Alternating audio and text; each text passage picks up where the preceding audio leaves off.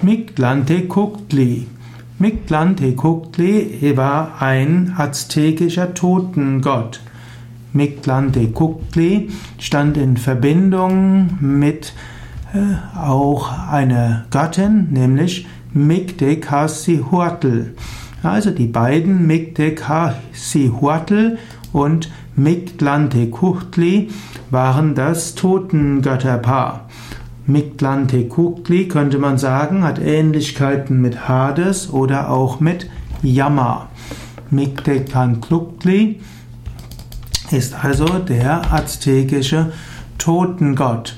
Manchmal wird aber auch gesagt, dass er nicht der allgemeine Totengott für alle Toten ist, sondern er hat eine bestimmte, eine bestimmte Unterwelt regiert. Nämlich, er hat insbesondere die niedrigste der Unterwelten äh, regiert. Das ist also Mictlan und die, er war der König von Mictlan und damit der niedrigsten Unterwelt. Aber Mictlantecuhtli war einer der Grund, der wichtigsten Aztekengötter und er war der wichtigste aller toten Götter und Göttinnen und der ganzen Unterwelt.